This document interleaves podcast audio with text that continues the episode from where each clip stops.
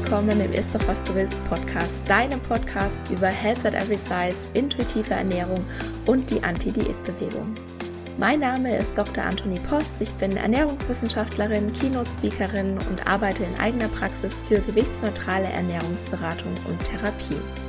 Ich möchte dir dabei helfen, Diäten hinter dir zu lassen, damit du endlich Frieden mit dem Essen und deinem Körper schließen kannst.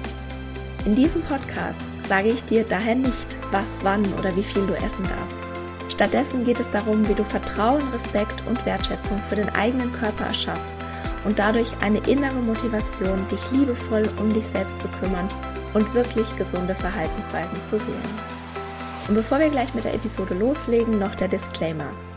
Ein Podcast ist selbstverständlich nie ein Ersatz für eine individuelle medizinische oder psychische Gesundheitsberatung und stellt auch keine Therapeutin-Patientin-Beziehung dar, sondern dient ausschließlich zu Informations- und Bildungszwecken. Wie schön, dass du hier bist und ich wünsche dir viel Spaß beim Anhören.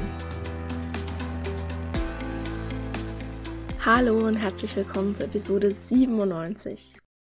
Heute gibt es eine etwas wissenschaftlichere Episode und es geht allgemein um Studien und zwar insbesondere um Studien zur Ernährung, Diäten und Gesundheit und warum man nicht jedes Ergebnis für bare Münze halten sollte.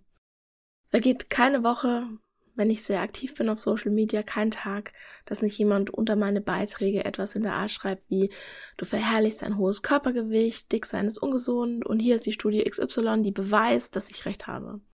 Und dann wird noch ein Teil aus dem Abstract dieser Studie in die Kommentare reinkopiert, um das Statement zu unterstreichen. Und das ist nur die Wortwahl derjenigen, die sich in die Anti-Diät-Bubble verirrt haben. Wenn du in die wirkliche Welt rausgehst und auf irgendeinen x-beliebigen Beitrag klickst, der möglicherweise auch nur im entferntesten andeutet, dass Dicksein eventuell nicht das aller, aller, aller, aller, aller, aller, aller Schlimmste auf der Welt ist, dann ist da in der Regel in der Kommentarspalte nach ungefähr drei Sekunden die Hölle losgebrochen. Und als Hauptargument, das gegen ein hohes Körpergewicht spricht, muss natürlich mal wieder die Gesundheit herhalten. Ne? Das ist eine Sache, die mich zu der Episode inspiriert hat, weil ich gerne mal mit diesem Irrgla Irrglauben aufräumen möchte, dass Studien in Anführungszeichen beweisen, dass ein hohes Körpergewicht Krankheiten in Anführungszeichen verursacht. Und die andere Sache ist, ich bekomme ab und zu Rückmeldungen, dass ich so häufig herkömmliche Studien zur Gewichtsabnahme und dem Zusammenhang zwischen Gewicht und Gesundheit in der Luft zerreiße oder zumindest berechtigte Zweifel anmelde, aber gleichzeitig ja auch wieder Studien heranziehe, um meinen eigenen Standpunkt zu bekräftigen. Und die Frage, die ich gestellt bekomme, ist, wieso kann ich denn den Studien glauben, die du zitierst, soll aber gleichzeitig Zweifel an den Studien haben, die du kritisierst? Und das ist ein sehr, sehr berechtigter Einwand. Und ich gehe in dieser Episode auf diese beiden Punkte ein. Und genauer gesagt wollen wir in dieser Episode vier wichtige Fragen klären. Erstens, woran erkenne ich eine gute Studie? Zweitens, wo stößt, stößt die Forschung an ihre Grenzen, an ihre Studiengrenzen? Drittens, was sind typische Limitationen im Bereich Ernährung, Körpergewicht, Diäten und Gesundheit? Und viertens, welchen Studien kann ich glauben, was hilft mir, die Qualität einer Studie zu beurteilen? Und ich gehe jetzt durch einen Punkt nach dem anderen durch und am Ende dieser Episode wirst du für dich hoffentlich alle diese Fragen beantworten können. Und falls noch irgendwas offen geblieben ist, ich freue mich immer von euch zu hören. Ich freue mich immer über E-Mails zur aktuellen Podcast-Episode. Also scheu dich nicht, mir ein Feedback zu geben oder eine Frage zu stellen, wenn die nicht beantwortet wurde. So, und dann kommen wir zum Punkt eins. Woran erkenne ich eine gute Studie? Und dann muss ich jetzt natürlich gleich mit der Gegenfrage antworten, was ist denn deine Definition einer guten Studie? Das ist eine gute Studie im Sinne von, sie produziert gute Ergebnisse oder das ist ein spektakulärer Befund. Also der Sensationsjournalismus würde sagen, dass eine in Anführungszeichen gute Studie ist, wenn sie eine gute Schlagzeile produziert. Aber hier auch gleich mal der erste Einwand. Wenn eine Studie etwas in Anführungszeichen beweist, was komplett entgegen der allgemeinen Annahme ist, dann ist hier erstmal Vorsicht angebracht. Es gibt das Sprichwort, eine Studie ist keine Studie. Das bedeutet, erst wenn eine unabhängige Forschungsgruppe mit den vorgegebenen Parametern das gleiche oder zumindest ein ähnliches Ergebnis erzielt und das dann am besten nochmal und nochmal und nochmal und nochmal reproduziert, reproduziert werden kann überall auf der Welt, ja, dann könnte man mal daran glauben, dass an dem Studienergebnis ein Fünkchen Wahrheit dran ist. Aber auch hier gibt es schon wieder den nächsten Einwand. Was ist, wenn alle Forschungsgruppen denselben systematischen Fehler machen? Und darauf komme ich auch gleich nochmal. Was ich jetzt mit einer guten Studie meine, ist eine solide Studie, die gut von der Methodik durchgeführt wurde. Und was bedeutet jetzt gut durchgeführt? Das bedeutet methodisch gut designt. Das ist nämlich ein sehr großes Problem in vielen Bereichen. Wenn man schon bei der Studienplanung methodische Fehler macht, dann gibt es eine sogenannte Verzerrung. Das nennt sich Bias. Und ein Beispiel ist der sogenannte Selection Bias. Der kommt relativ häufig vor. Das ist eine Stichprobenverzerrung. Und ein wichtiges Kriterium für eine gute Studie ist, dass die Auswahl der StudienteilnehmerInnen zufällig erfolgen sollte. Ein Beispiel, wie man es nicht machen sollte, ist, ich führe jetzt eine Befragung zum Konsumverhalten von Videospielen durch und sage jetzt zu meiner einen Mitarbeiterin, du machst eine Online-Umfrage bei Instagram und zu der anderen, du stellst dich jetzt in die Fußgängerzone mit einem Zettel zum Abkreuzen. Da weiß man dann im Prinzip schon, was dabei rauskommt. Ne, die Menschen in der Fußgängerzone werden wahrscheinlich weniger Videospiele spielen als diejenigen, die bei einer Online-Umfrage mitmachen, weil letztere Personen sehr wahrscheinlich ja sehr viel jünger und sehr viel medienaffiner sind. Und dann ist die Stichprobe nicht mehr repräsentativ. Also wenn ich jetzt eine, eine dieser beiden Gruppen hernehmen würde, um sozusagen nachzuschauen, wie das Konsumverhalten von Videospielen ist. Das ist keine repräsentative Stichprobe dann. Das heißt, bei Umfragen muss man also immer unterscheiden, ob sie repräsentativ oder qualitativ sind. Ich habe beispielsweise letzt auf Instagram eine Umfrage gestartet, welches Synonym für dick am positivsten belegt ist, belegt ist.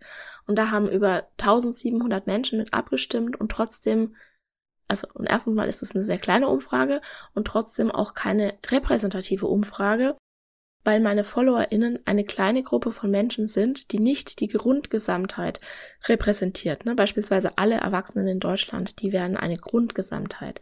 Und daher habe ich diese Umfrage als qualitativ gekennzeichnet. Und Repräsentativ ist übrigens nicht dasselbe wie randomisiert. Das wird auch häufig verwechselt.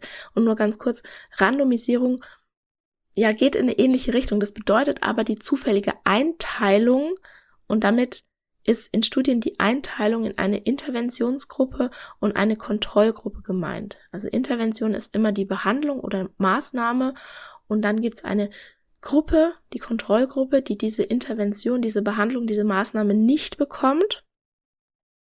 Und da sind auch wieder bestimmte Parameter wichtig ja wie Geschlecht, Alter, Sozialstatus, kultureller Hintergrund oder Gesundheitszustand. Und man muss bei einer Randomisierung sicher gehen, dass beide Gruppen, also sowohl die Interventionsgruppe als auch die Kontrollgruppe, statistisch gesehen in Bezug auf diese bestimmten Parameter gleich ist. Nun, eine Studie sollte bestenfalls nicht nur randomisiert sein, ich habe das jetzt gerade ja schon ein bisschen angerissen, sondern auch kontrolliert. Das heißt, es gibt eine Kontrollgruppe. Und wenn du da jetzt nochmal näher eintauchen willst, dann hör mal in die Episode 32 rein. Da erkläre ich das ganz genau und auch, was Verblindung bedeutet. Das ist nämlich auch ein Qualitätsmerkmal, wenn eine Studie verblindet ist, am besten doppelt verblindet. Und ganz kurz bei der Einfachverblindung, da wissen die TeilnehmerInnen nicht, ob sie in der Interventions- oder Kontrollgruppe sind. Und bei einer Doppeltverblindung wissen es sowohl die Forschenden als auch die Teilnehmenden nicht, wer in welcher Gruppe ist. Und das geht natürlich sehr einfach bei zum Beispiel Medikamentenstudien. Da bekommen beide Gruppen eine weiße Tablette. In der einen ist der Wirkstoff und in der anderen nicht. Und da haben wir natürlich ein klitzekleines Problem bei Ernährungsstudien. Und da komme ich gleich auch nochmal drauf bei den Limitationen. Weil du weißt ja in der Regel, was du dir in den Mund schiebst und was nicht. So. Der zweite Punkt war, wo stößt denn die Forschung an ihre Grenzen? Und da gibt es natürlich sehr viele Faktoren. Und es fängt auf individueller Ebene an und steigert sich natürlich bis zur politischen, gesellschaftlichen Ebene. Also die erste Frage ist natürlich, auch wenn die total banal ist, wie fähig ist denn die Person, die die Studie plant? Wie gut ist ihre Idee? Wird das passende Studiendesign gewählt? Wird die Statistik richtig gemacht? Und so weiter. Und das, und das schaukelt sich ja auf bis hin zu politischen Fragen. wir hatten gerade eine Pandemie oder wir sind noch mittendrin, das kann ja gerade niemand so genau sagen. Da wurden unheimlich viele Gelder locker gemacht, damit das Virus charakterisiert wird, die Übertragung geklärt und möglichst schnell ein Impfstoff entwickelt wird. Studien sind immer eine Frage der Relevanz und des Geldes. Nur wenn etwas relevant für die Gesellschaft erscheint oder wenn gut Geld damit gemacht werden kann, dann sitzt das Portemonnaie auch locker. Und das ist einfach so, dass mit gewichtsneutraler Gesundheitsvorsorge, also im Bereich Prävention auch noch, einfach sehr viel weniger Geld gemacht werden kann, als es beispielsweise mit Magen, Magen-OPs gemacht werden kann. Und als, in Anführungszeichen, Relevanz wird dann natürlich die sogenannte Adipositas-Epidemie angeführt, die bekämpft werden muss. Und das sehe ich auch eben anders. Also ich sehe immer vieles anders hier in diesem Podcast. Und auch dazu gibt es eine Podcast-Episode. Ich behaupte nämlich, dass die sogenannte Adipositas-Epidemie ein gesellschaftlich konstruiertes Problem ist. Und warum ich das glaube, na, sie behaupte nicht einfach nur was, sondern ich erkläre das dann auch. Und das erkläre ich in Episode 75. Und wo wir schon gerade beim Geld sind, Studienteilnehmende kosten Geld und Zeit kostet Geld. Und die Anzahl der Teilnehmenden und die Beobachtungsdauer haben natürlich einen immensen Einfluss auf das zu erwartende Ergebnis. Du brauchst eine gewisse Anzahl an Menschen, um auszuschließen, dass das Ergebnis nur Zufall ist. Und als ich beim Thieme Verlag als Redakteurin gearbeitet habe, da haben wir in den Zeitschriften immer Zusammenfassungen von relevanten Studien veröffentlicht und wenn eine Studie unter 100 TeilnehmerInnen hatte, ist sie von vornherein nicht in Betracht gezogen worden. Also das war ein Ausschlusskriterium. Wenn die unter 100 TeilnehmerInnen hatte, dann wurde die einfach nicht beachtet, dann gab es die nicht. Und im Idealfall beobachtest du deine Teilnehmenden über mehrere Monate beziehungsweise Jahre beziehungsweise am besten Jahrzehnte. Alles unter zwei Jahren ist eine Kurzzeitstudie. Das sind kurzfristige Ergebnisse. Und was auch natürlich eine, eine Grenze ist oder eine, eine Limitation ist, Viele Ergebnisse werden überhaupt nicht publiziert. Wenn ich überlege, also jetzt nur in meiner Doktorarbeit, ich habe vielleicht fünf Prozent meiner Ergebnisse publiziert, weil alles, was irgendwie keinen Einfluss hatte, das, das hätte eine Zeitschrift überhaupt nicht angenommen, das hätte eine Zeitschrift überhaupt nicht veröffentlicht. Also auch hier gibt es einen, einen Bias, eine sogenannte Verzerrung ja, je spektakulärer natürlich dein Ergebnis ist, umso wahrscheinlicher ist es auch, dass eine Zeitschrift das veröffentlicht. Und wenn du halt irgendwie sowas, ich habe das irgendwo letztes Mal gelesen, wenn du halt irgendwie eine Studie hast, wo steht, ähm, Grießbrei schmeckt gut, macht aber weder, weder äh, gesund noch ungesund, ja, das ist dann ein Studienergebnis und da hast du bestimmt fast vielleicht viel Zeit und Arbeit reingesteckt, um, um das zu erkennen, aber das wird dann nicht publiziert. Ja, es würde nur publiziert werden, wenn rauskäme, dass Grießbrei gesund ist für was weiß ich was oder so. Ja? Also es wird schon eine Vorauswahl sozusagen getroffen, nicht nur bei dem, was publiziert wird, sondern überhaupt schon bei dem, was auch Forschende einreichen. Und das kann ich aus eigener, und das kann ich aus eigener Erfahrung sagen. Die allermeisten meiner Ergebnisse oder die allermeiste Arbeit, die ich in meiner Doktorarbeit gemacht habe, oder auch in meiner Diplomarbeit, das ging auch schon in meiner Diplomarbeit los, die wurde gar nicht erst publiziert, die hat gar nicht erst überhaupt ihren Weg in meine Dissertation oder in meine Diplomarbeit gefunden. So, das sind jetzt so allgemeine Limitationen gewesen. Und was sind denn jetzt noch so typische Limitationen im Bereich Ernährung? Wir waren ja gerade schon bei der Zeit. Die allermeisten Studien, oder bei, bei, oder bei der, nicht bei der Zeit, sondern bei der Studiendauer. Die allermeisten Studien, die zu Diäten durchgeführt werden, die dauern zwischen sechs und zwölf Monaten. Warum? Weil es nach einem Jahr in der Regel zu einer Wiederzunahme des Gewichts kommt. Wenn du also beweisen möchtest, dass man mit der Ernährungsweise XY abnehmen kann, also beweisen natürlich mal wieder in Anführungszeichen, dann musst du deinen Zeitraum entsprechend wählen.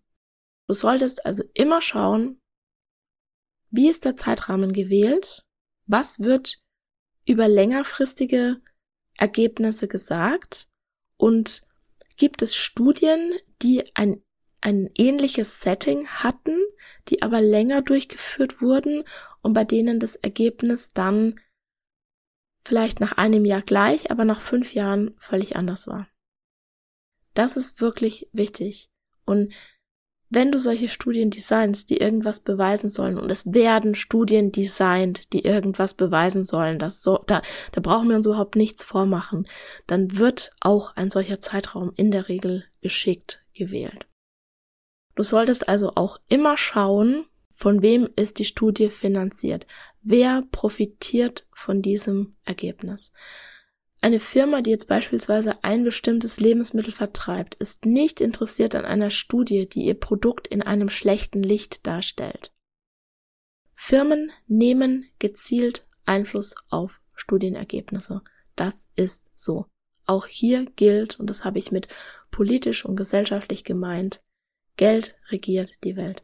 Du musst als Forschende, du bist angewiesen auf eine Drittmittelfinanzierung, du musst da Anträge einreichen und du musst diese Anträge auch so schreiben, dass Geld locker gemacht wird, dass du Geld bekommst, dass du überhaupt in der Lage bist, dann diese Forschung durchzuführen. Und gerade im Bereich Diätenernährung, es wird halt immer diese sogenannte Adipositas-Epidemie hergezogen und deshalb liest man das auch wirklich in so gut wie jeder Studie, das ist ein wachsendes Problem und deshalb haben wir jetzt diese Studie durchgeführt und so wird eben auch das begründet, ja, dass wir, also dass, dass die Forschenden dafür Geld brauchen. Und deshalb steht das auch überall. Und selbst wenn die das vielleicht gar nicht glauben, müssen die das trotzdem in solche Forschungsanträge reinschreiben, damit Geld locker gemacht wird. So, so viel mal zu dieser politischen Ebene. Jetzt gehen wir wieder auf die individuelle Ebene. Und zwar auf die individuelle Ebene zu den Teilnehmenden. Ein weiteres großes Problem im Bereich Ernährung ist, dass die TeilnehmerInnen in der Regel zu ihren Ernährungs- und Lebensgewohnheiten befragt werden. Ja, die werden nicht begleitet, da guckt niemand mit so einer kleinen Drohne drauf, was die machen, sondern die werden befragt. Und zwar oft retrospektiv. Das heißt, im Nachhinein werden die befragt zum letzten Monat. Und wenn ich dich jetzt frage, was hast du denn letzten Monat so gegessen oder letzte Woche oder letzten Mittwochabend, ja, dann wirst du, wenn du nicht gerade akribisch Buch führst, was du wahrscheinlich nicht tust, weil du dir hier einen Anti-Diät-Podcast anhörst, dich wahrscheinlich nicht an jedes Detail erinnern. Und wenn du dann vielleicht noch weißt, dass du befragt wirst, dann kann das dazu führen, dass du deine Ernährungsgewohnheiten etwas anpasst oder dass du Antworten gibst, die sozusagen sozial akzeptierter sind. Und wir sind da alle nicht vorgefeilt. Und ich selber muss mich da auch wirklich schuldig bekennen. Ich musste vor einer Weile mal für ein, also ein Ernährungsprotokoll führen. Das hat mich tatsächlich unheimlich getriggert. Also es war überhaupt keine schöne Erfahrung, wegen meinen Allergien. Und ich habe dann im Nachhinein mir so diese Woche angeguckt und mir gedacht, wow, da hast du dich aber wirklich sehr, sehr ausgewogen ernährt. Da hast du dich unterbewusst offensichtlich mehr bemüht als sonst, um so diese Erwartungen zu erfüllen, die eventuell eine andere Ernährungstherapeutin an eine Ernährungstherapeutin hat, wie sie essen sollte. Und ich habe das völlig unbewusst gemacht. Das ist eine Tendenz, die man feststellen kann. Und das muss gar keine böse Absicht oder bewusste Täuschung sein. Wir sind alle nur Menschen und ich gehe davon aus, dass die meisten keine falschen Antworten geben wollen oder irgendwie ihr Ergebnis, ich sage jetzt mal, manipulieren oder verzerren wollen. Wobei es natürlich auch die schwarzen Schafe in der Forschungscommunity gibt, die Studien absichtlich fälschen. Aber davon gehen wir jetzt überhaupt nicht aus. Und warum werden die Teilnehmenden überhaupt befragt? Weil man sie in der Regel nicht wie Mäuse ins Labor sperren kann. So einfach ist es. Ernährungsstudien sind zum allergrößten Teil Beobachtungsstudien und das ist natürlich eine riesige Limitation. Lebensmittel sind komplex, Menschen sind komplex und wenn du jetzt wissen wollen würdest, wie sich Lebensmittel XY auf den Stoffwechsel auswirkt, auf Gesundheit und Krankheit, dann bräuchtest du zwei Gruppen von optimalerweise mehreren hundert oder tausend Menschen, die sich exakt gleich ernähren, mit Ausnahme dieses einen bestimmten Lebensmittels. Und das ist schon schwer genug, das wird aber gar nicht ausreichen, um diese Gruppen wirklich vergleichen zu können, müssten sie auch noch vom Alter, vom Geschlecht, von der Gesundheit, der Fitness und beispielsweise Stoffwechselbesonderheiten vergleichbar sein. Du müsstest Lebensmittelkombinationen berücksichtigen und dann müssten auch noch alle exakt gleich viel Sport treiben, gleich viel schlafen, rauchen, Alkohol trinken und so weiter. Und die Studie müsste bestenfalls über Jahrzehnte laufen, weil dieser Effekt dieses einen Nahrungsmittels wahrscheinlich relativ gering ist und je geringer der Effekt, umso länger die Studienlaufzeit. Also du merkst, wie schwierig das ist. Es ist nicht, dass es keine guten Ernährungsstudien gibt, weil niemand gute Ernährungsstudien machen wollen würde, sondern weil es einfach unheimlich schwer ist. Und wenn du eine Studienlaufzeit von Jahrzehnten mit, ich sage jetzt mal, tausend Teilnehmenden hast, dann kostet es so viel Geld, das investiert niemand, um diesen mini kleinen Effekt, das möglicherweise ein bestimmtes Lebensmittel hat, dann zu erforschen das ist für mich so die größte Limitation im Bereich Ernährung. Es gibt nur Beobachtungsstudien oder es gibt fast nur Beobachtungsstudien und aus diesen können wir immer nur Zusammenhänge in Form von Korrelationen ableiten, aber niemals Kausalitäten. Wir können einfach mit diesen Hunderten oder vielleicht Tausenden Faktoren, die Einfluss auf unsere Gesundheit haben könnten, nicht sicher sagen, ob jetzt Lebensmittel XY oder Gewicht Y, XY oder die Krankheit XY irgendwas verursacht. Das ist mit Beobachtungsstudien nicht möglich. Wir können diskutieren, was die wahrscheinlichste Erklärung für einen Zusammenhang sein könnte. Da ist aber ja wieder auch das Problem, dass wir alle Glaubenssätze haben, da komme ich gleich nochmal drauf so dass die Schlussfolgerungen, die wir daraus vielleicht ziehen, auch nicht unbedingt die absolute Wahrheit abbilden müssen. Wir können die wahrscheinlichste Erklärung für einen Zusammenhang diskutieren. Sicher wissen können wir es nicht. Wenn jetzt zum Beispiel das Ergebnis einer Studie ist, dass der Verzicht auf das Frühstück das Risiko für Herzinfarkte erhöht, dann musst du das kritisch hinterfragen und du musst auf Kofaktoren achten. Das wäre so so eine typische Schlagzeile. Na, wenn du nicht frühstückst, bekommst du einen Herzinfarkt. Vielleicht spielt das Frühstück aber gar keine Rolle. Und der vermittelnde Faktor ist Stress. Vielleicht nehmen sich Menschen, nee, vielleicht sind die Menschen in der Studie, die kein Frühstück verzehren, gestresst, nehmen sich keine Zeit fürs Frühstück aufgrund des Stresses. Und dann ist tatsächlich Stress die Erklärung. Stress der sogenannte Vermittler für das erhöhte Herzinfarktrisiko. Ne? Nicht das Frühstück, sondern der Stress. Und dann ist diese Schlagzeile, die ich beispielsweise auch schon häufiger gelesen habe, leider falsch.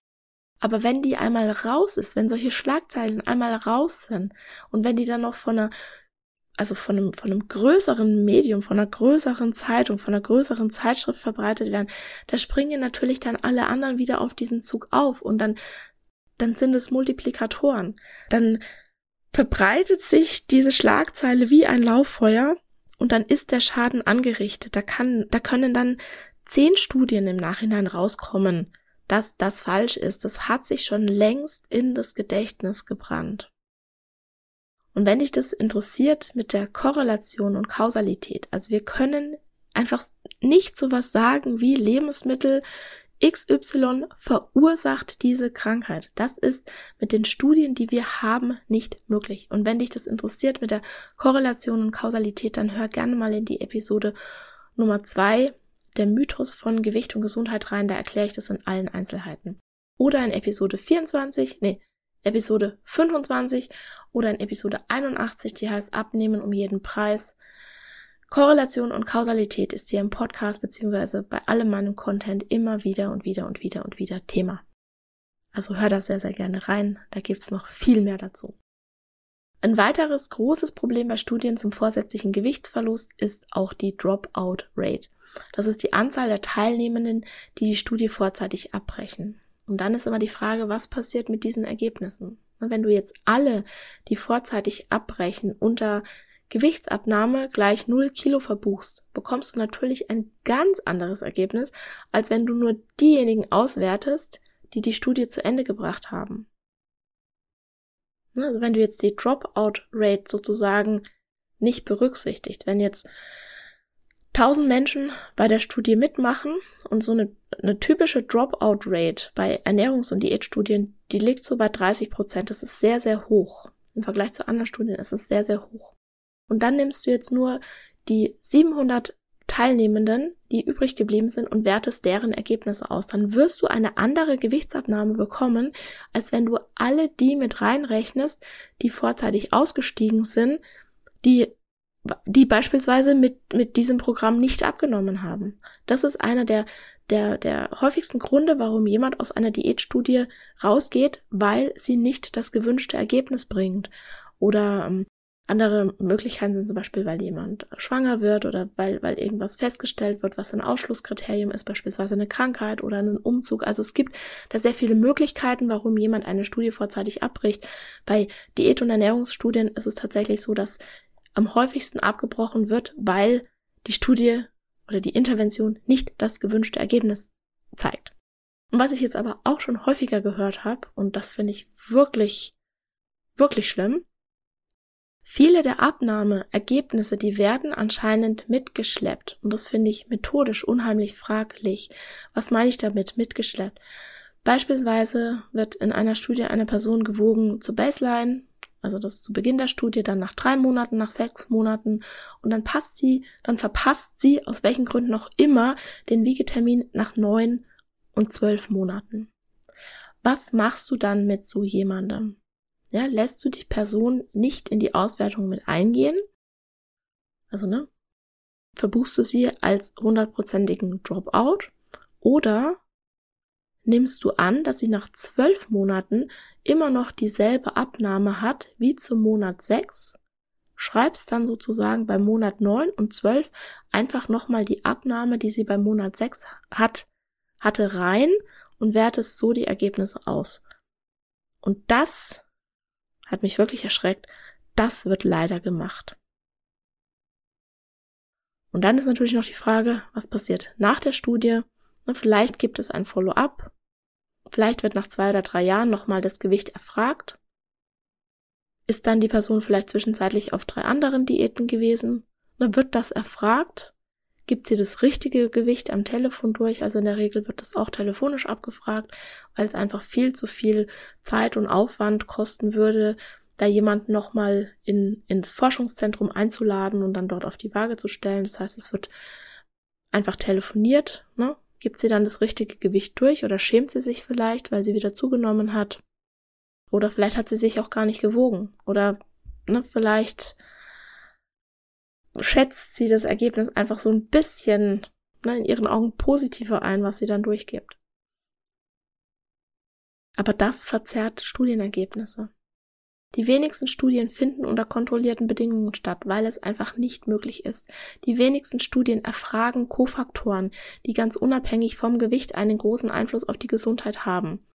Und wir dürfen nicht vergessen, dass unser hohes, also dass ein hohes Körpergewicht in unserer Gesellschaft als ein Makel angesehen wird, der mit allerhand negativen Begleiterscheinungen einhergeht.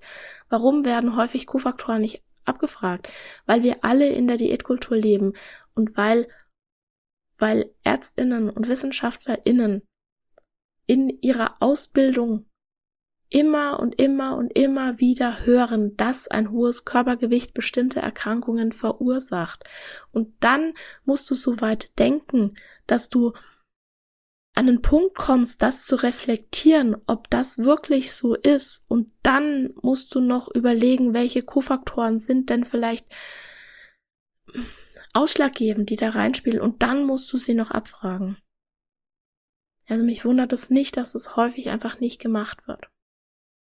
So, und dann kommen wir zu Punkt 4. Welchen Studien kann ich denn jetzt glauben? Beziehungsweise kann ich überhaupt irgendwelchen Studien glauben? Jein. Studien dienen immer nur als Anhaltspunkte. Wirklich interessant wird es erst, wenn man einzelne Studien in die gesamte wissenschaftliche Datenlage einordnen kann. Und das muss man lernen. Dafür musst du Studien lesen können, die mit Methodik beurteilen können, die Limitationen verstehen, mögliche Kofaktoren im Kopf haben. Du solltest zumindest eine gewisse Ahnung von Statistik haben und du musst auch wirklich die wissenschaftliche Datenlage kennen. Und das ist ein Prozess, der dauert Jahre. Ich habe mittlerweile so vielleicht einige hundert Studien gelesen zu dem Thema und ich habe damit einen Einblick, aber den absoluten Durchblick. Nee, ich finde ständig neue Studien mit neuen interessanten Ergebnissen, die neue Zusammenhänge aufzeigen und ständig öffnet sich gefühlt eine neue Tür mit einem neuen Thema, das auch noch Einfluss hat und dann wird man irgendwann sehr, sehr, sehr demütig. Ne, da ist die intuitive Ernährung, die ist eingebettet in Health at Every Size, dann beschäftigst du dich damit und dann bist du plötzlich mitten im Thema Gewichtsstigmatisierung und dann geht wieder ein neues Fass auf Körperbild, Schönheitsideale, Patriarchat, Diskriminierung, Trauma und so weiter. Und dann da fühlst du dich manchmal wirklich klein, klein. Da wirst du, wie gesagt, wirklich, wirklich demütig. Und ich sag's dir ganz ehrlich, es ärgert mich, wenn mir dann jemand irgendwelche Auszüge aus irgendwelchen Abstracts, aus irgendwelchen Studien ohne Zusammenhang in die Kommentare bei Instagram reinkopiert und meint, na, man müsste mir jetzt mal die Welt erklären. Das ärgert mich kolossal.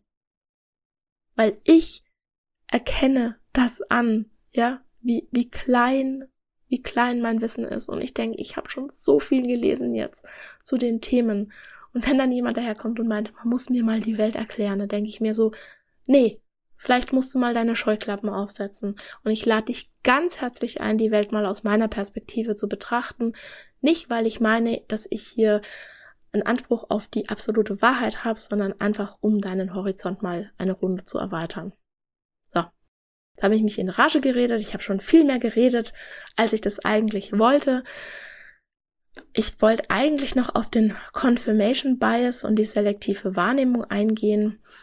Ganz kurz, es ist menschlich nach Beweisen zu suchen für das, was wir schon glauben. Das habe ich auch gerade schon angerissen. Also wir versuchen immer unser eigenes Weltbild, das wir schon haben, was wir schon glauben, zu bestätigen. Und wenn wir halt schon mit der Muttermilch aufsaugen, dass Dicksein ungesund ist und Krankheiten verursacht, natürlich beides in Anführungszeichen, und das nicht reflektieren oder in Frage stellen, dann werden wir auch immer wieder darin bestätigt. Hör dir dazu am besten mal die Episode 85 an, darin erkläre ich das etwas genauer. Du wirst zu jedem Thema eine Studie und eine Schlussfolgerung finden, die deine Wahrheit, die deine Weltanschauung unterstützt. Die Frage ist halt, wie belastbar ist das Ergebnis? Und was ich dir heute mitgeben möchte, ist, sei kritisch und hinterfrage Ergebnisse. Besonders so reißerische Schlagzeilen wie ein einzelnes Lebensmittel verursacht Krankheit XY oder eine einzelne Lebensmittelgruppe ist ähm, schuld an, an all unseren Problemen. Ja. Und folgende Fragen helfen dir dabei. Du kannst dich immer fragen, wenn du eine, eine Studie anschaust, ist die Studie randomisiert, kontrolliert und doppelt verblindet? Waren es mindestens 100 TeilnehmerInnen? All das sind Qualitätsmerkmale. Gibt es eine Kontrollgruppe? Ne, gab es ebenfalls eine Intervention in der Kontrollgruppe und woraus bestand die Intervention im Vergleich zur Interventionsgruppe? Das hört sich jetzt vielleicht ein bisschen wirr an, es ist so, dass die Kontrollgruppe häufig auch irgendwie eine Intervention bekommt. Also es wird schon was ausmachen, wenn du zu Menschen sagst, komm einmal die Woche ins Forschungszentrum, wir machen hier eine Studie zur Gesundheit.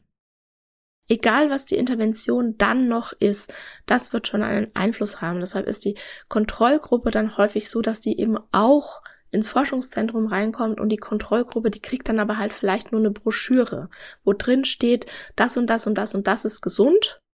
Und dann wird die sozusagen sich selbst überlassen, ob die das jetzt tut oder nicht. Und die Interventionsgruppe, die bekommt dann halt vielleicht Ernährungsberatung oder irgendwelche Produkte oder irgendwelche anderen Dingen, also aktive Hilfe noch, Gruppencalls, also ne, was es halt da so an, an Möglichkeiten gibt also die Kontrollgruppe, das darf man nicht falsch verstehen, da wird häufig auch irgendwas gemacht, um gleiche Voraussetzungen herzustellen, um sozusagen diese Euphorie nachzustellen. Ich bin da jetzt in einer Studie dabei, die möglicherweise meine Ernährung oder meine, meine Gesundheit oder sowas verbessert.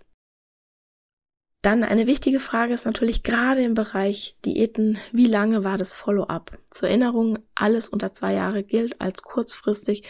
Wir müssen uns bei Diäten anschauen, wie ist das Gewicht nach einem Jahr, nach zwei Jahren, nach drei Jahren, nach fünf Jahren. Ja, die ersten sechs Monate, dann nehmen sie alle ab. Das ist so. Aber ist dieses Ergebnis langfristig und gibt es einen Jojo-Effekt? Ja, Weight Cycling ist ja auch gesundheitsschädlich. Ganz unabhängig vom Körpergewicht. Mm, dann ist eine wichtige Frage, haben mehr als 20 Prozent der Teilnehmenden die Studie abgebrochen? Na, warum? War die Intervention nicht alltagstauglich? War sie nicht umsetzbar? Hatte sie nicht den Erfolg, den sie sich erhofft hatten? Hatte sie Nebenwirkungen vielleicht? Warum gibt es eine hohe Dropout-Rate? Was sagt die uns? Was ist da vielleicht ein Problem bei dieser Intervention? Und was ist dann mit den Daten der Personen passiert, die die Studie abgebrochen haben? Da wurden die mitgeschleppt? Wurde das mit ausgewertet, obwohl vielleicht gar keine Daten da sind? Welche primären Endpunkte gab es außer Gewicht oder BMI? Wurden tatsächliche Krankheiten gemessen, die aufgetreten sind oder die Sterblichkeit im Forschungszeitraum? Oder wurden irgendwelche Ersatzmarker bestimmt, also beispielsweise Blutwerte, und von denen dann auf ein mögliches Risiko in der Zukunft geschlossen? Das sind alles wichtige Faktoren, ja. Und dann auch welche Kofaktoren wurden bestimmt. Essstörungen, Di Diäthistorie, Weight Cycling, erlebte Gewichtsstigmatisierung, wurde das abgefragt. Ganz wichtig, wer hat die Studie finanziert? Mit diesen Fragen kannst du versuchen, ein bisschen besser Studien einzuordnen und zumindest nicht sofort alles für bare Münze nehmen.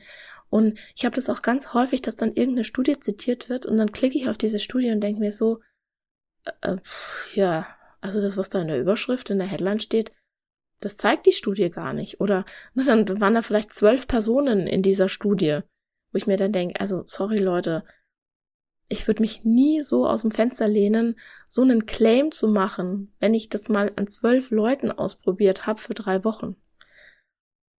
Also die, die meisten Studien, die mit so einer reißerischen Überschrift einhergehen, die sind überhaupt nicht belastbar.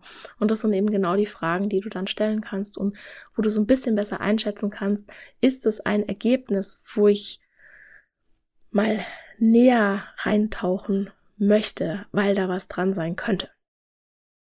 Und damit bin ich am Ende der heutigen Episode. Wenn du noch ein bisschen tiefer ins Thema eintauchen willst, dann kann ich dir den Podcast von Fiona Willer empfehlen oder den Newsletter von Dragon Chastain. Beides verlinke ich dir selbstverständlich in den Shownotes. Und nächste Woche gibt es ein Thema, das schon häufig gewünscht wurde, und zwar, welchen Einfluss hat Insulin auf die Fettspeicherung? Und dann gibt es noch eine Episode zur intuitiven Ernährung bei Insulinresistenz mit ganz vielen praktischen Tipps. Und dann sind wir bei der hundertsten Episode angekommen, die ein Rückblick auf die letzten zwei Jahre sein wird. Und falls du jetzt sehr aufmerksam die Themen verfolgt hast, dann fragst du dich vielleicht halt, Moment, da fehlt doch noch die Episode zum Bauchfett, die ich vor der Podcast-Pause im März angekündigt hatte. Ja, das stimmt. Ich habe mich jetzt aber dazu entschieden, sie erst in der nächsten Staffel zu bringen. Die Staffel 3 wird im September starten und es gibt ein paar Neuerungen, aber also im Podcast, der, Podcast wird auf jeden Fall weitergehen, aber ein bisschen in einer neueren Form. Und ja, Darauf werde ich aber ganz im Detail in der Episode 100 eingehen, wenn ich dann ein Fazit ziehe zu den zwei Jahren Podcast. Ich kann vielleicht schon mal so viel verraten. Wir haben jetzt 100 Episoden wirklich zu allen möglichen Themen gehabt und die haben auch so ein bisschen meine Entwicklung abgebildet und die haben auch so ein bisschen immer die Themen abgebildet, mit denen ich mich sehr beschäftigt habe. Also es gab mal irgendwie so eine Zeit, da habe ich ganz viel, ganz viele Episoden so gehäuft zur Gewichtsstigmatisierung gehabt. Dann hatte ich mal so eine Zeit, da gab es dann auf einmal ganz viele praktische Tipps in fünf, sechs Episoden hintereinander. Oder dann kam das Thema Diabetes auf, wo ich dann relativ viel so zur Ernährungsberatung im Allgemeinen und zu gewichtsneutraler Gesundheitsversorgung gemacht habe. Also es gibt da auch schon immer so ein bisschen Cluster, aber eigentlich zeigen diese 100 Episoden auf, was so meine Entwicklung war und ne, Fragen von HörerInnen, Wünsche von HörerInnen, die ich dann da reingepackt habe oder welche Menschen mich zu diesem Podcast inspiriert haben, die habe ich dann eingeladen und das wird sich jetzt ein bisschen ändern in Zukunft. Und zwar wird es jetzt sehr viel kürzere Staffeln geben. Die ersten beiden Staffeln, die hatten ja jeweils 50 Episoden. Es wird jetzt kürzere Staffeln geben, die unter einem bestimmten Thema stehen. Das ist sozusagen die Neuerung. Und wie das dann aber genau ausschaut, das erkläre ich dann in der Episode 100, auf die ich mich schon unheimlich freue und die ich sehr, sehr bald aufnehmen werde. Und dann bedanke ich mich heute bei dir, dass du mir deine Zeit geschenkt hast und freue mich, wenn du nächste Woche auch wieder dabei bist. Und das war's für heute. Ich danke dir von Herzen fürs Zuhören und hoffe, dass dir die Episode gefallen hat und dass du ganz viel für dich mitnehmen konntest. Um wirklich Frieden mit dem Essen und deinem Körper zu schließen, ist es wichtig, dass du deine Bedürfnisse kennst. Eine Diät scheint auf den ersten Blick eine gute Möglichkeit zu sein, eigene Bedürfnis nach Sicherheit und Kontrolle zu befriedigen. Ganz nach dem Motto, indem ich mein Essverhalten kontrolliere, habe ich auch mich selbst und mein Leben im Griff. Das ist aber ein Trugschluss. Tatsächlich gefährden Diäten und ganz allgemein Essensregeln die Erfüllung deiner Bedürfnisse. Warum das so ist und was du stattdessen tun kannst, das erfährst du im neuen Freebie Bedürfnisfinder, das du dir ab sofort kostenlos auf meiner Homepage www.antonipost.de herunterladen kannst. Im Bedürfnisfinder ist ein Bedürfnistest enthalten sowie praktische Übungen, eine Anleitung zum Journaling und natürlich eine Journaling-Vorlage, die dich unter anderem dabei unterstützen werden, dich wieder mehr mit deinem Körper zu verbinden und immun gegen Diätversprechungen zu werden. In diesem Sinne, isst doch was du willst und alles Liebe, deine Antonie.